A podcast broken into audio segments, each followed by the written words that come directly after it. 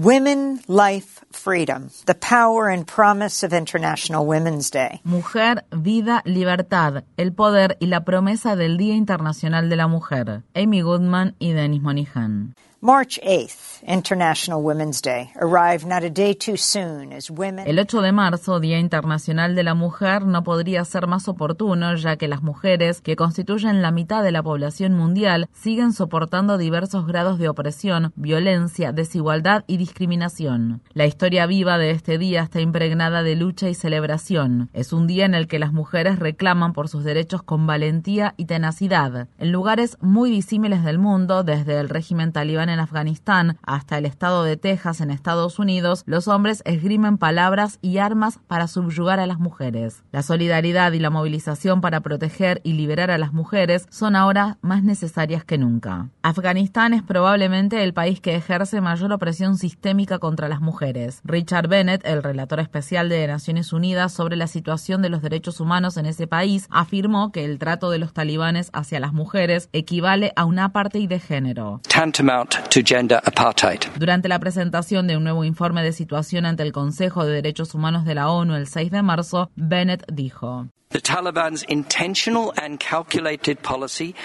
La política intencional y calculada de los talibanes es de conocer los derechos humanos de las mujeres y las niñas y borrarlas de la esfera pública. Esto puede constituir un crimen internacional de persecución por motivos de género, por el que las autoridades talibanas deban rendir cuentas. Ese mismo día, en una protesta de extraordinaria valentía, mujeres afganas realizaron un encuentro de lectura frente a la Universidad de Kabul, una acción que consistió en sentarse en el suelo, abrir sus libros y comenzar a leer en abierto desafío a la medida del gobierno talibán que prohíbe que las mujeres y las niñas tengan acceso a la educación. La periodista afgano-canadiense Sagra Nader es jefa de redacción de Sun Times, un medio de comunicación que documenta la situación de los derechos humanos en Afganistán. En conversación con Democracy Now, Nader expresó. Las mujeres que protestaron ayer en Kabul saben a lo que se enfrentan. Saben que cuando salen a la calle a reclamar por sus derechos, es posible que las maten. Igualmente están dispuestas a correr ese riesgo, porque eso es lo que les brinda esperanza. Resisten y luchan por lo que quieren, incluso a costa de sus propias vidas.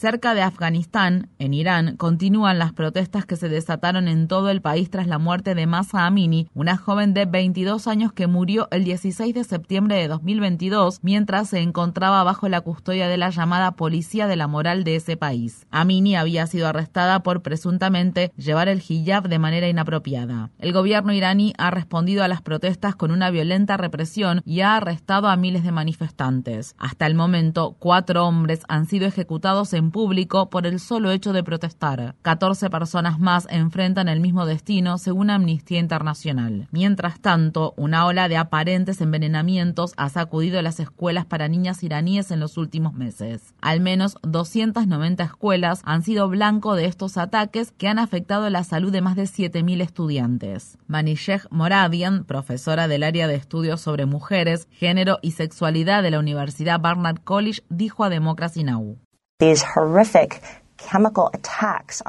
Estos horribles ataques químicos contra las escuelas para niñas que han sacudido al país deben entenderse como un castigo contra las mujeres y las niñas que han estado liderando esta revuelta nacional desde hace varios meses.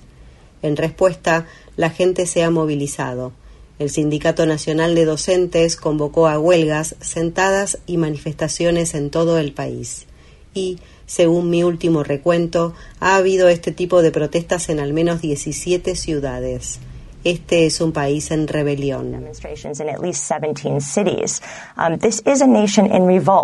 El 8 de marzo es una fecha significativa en la historia moderna de Irán. En enero de 1979, la revolución iraní derrocó al Shah de Irán, el brutal dictador que contaba con el respaldo de Estados Unidos. Millones de iraníes deseaban un futuro democrático y secular. Sin embargo, el regreso del exilio del ayatolá Ruhollah Khomeini dio pie a la instauración de un estricto gobierno teocrático. El 8 de marzo de 1979, las mujeres iraníes se alzaron en protesta contra el nuevo régimen del ayatolá en la entrevista con Democracy Now, la profesora Moradian hizo un análisis sobre aquel tiempo.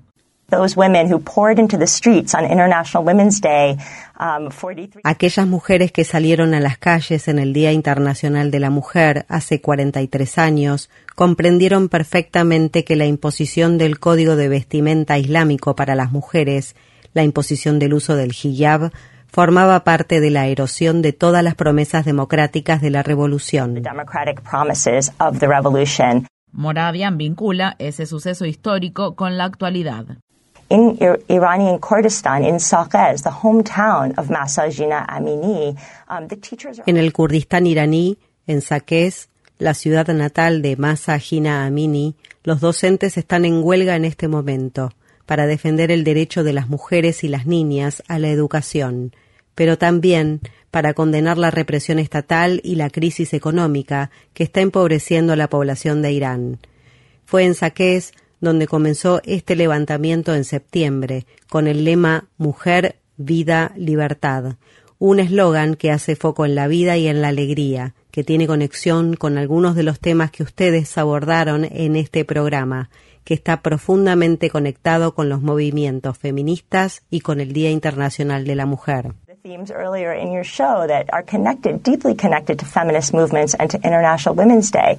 Los políticos republicanos en Estados Unidos critican duramente a los talibanes y al trato que estos dan a las mujeres, pero su aparente feminismo solo llega hasta cierto punto, ya que estos legisladores no dejan de aprobar leyes que tienen como objetivo controlar los cuerpos de las mujeres, restringir la salud reproductiva y criminalizar el aborto. En Texas, cinco mujeres presentaron una demanda contra el Estado por haberles negado el procedimiento del aborto para interrumpir embarazos que ponían en peligro sus vidas. Cuatro meses después del inicio de su embarazo, una de las demandantes, Amanda Surabsky, rompió aguas. Necesitaba abortar, pero no pudo encontrar médico en Texas que estuviera dispuesto a hacerlo. Posteriormente, Surabsky desarrolló una septicemia que podría haberle provocado la muerte. Como resultado, es posible que nunca más pueda dar a luz. El encarcelamiento de mujeres que sufren abortos espontáneos, como ya sucede en El Salvador y otros países, podría llegar pronto a los estados de Estados Unidos gobernados por republicanos. El 8 de marzo, el Día Internacional de la Mujer tiene su origen en una protesta socialista en la que obreras textiles en huelga de la ciudad de Lawrence, en el estado de Massachusetts, exigían no solo pan, sino también rosas. Ahora, más de un siglo después, además de pan y rosas, las mujeres, las personas de género no conforme, las personas trans y las personas de la comunidad LGBTQ exigen educación, autonomía corporal, igualdad salarial y el derecho a vivir libres de violencia. La lucha continúa.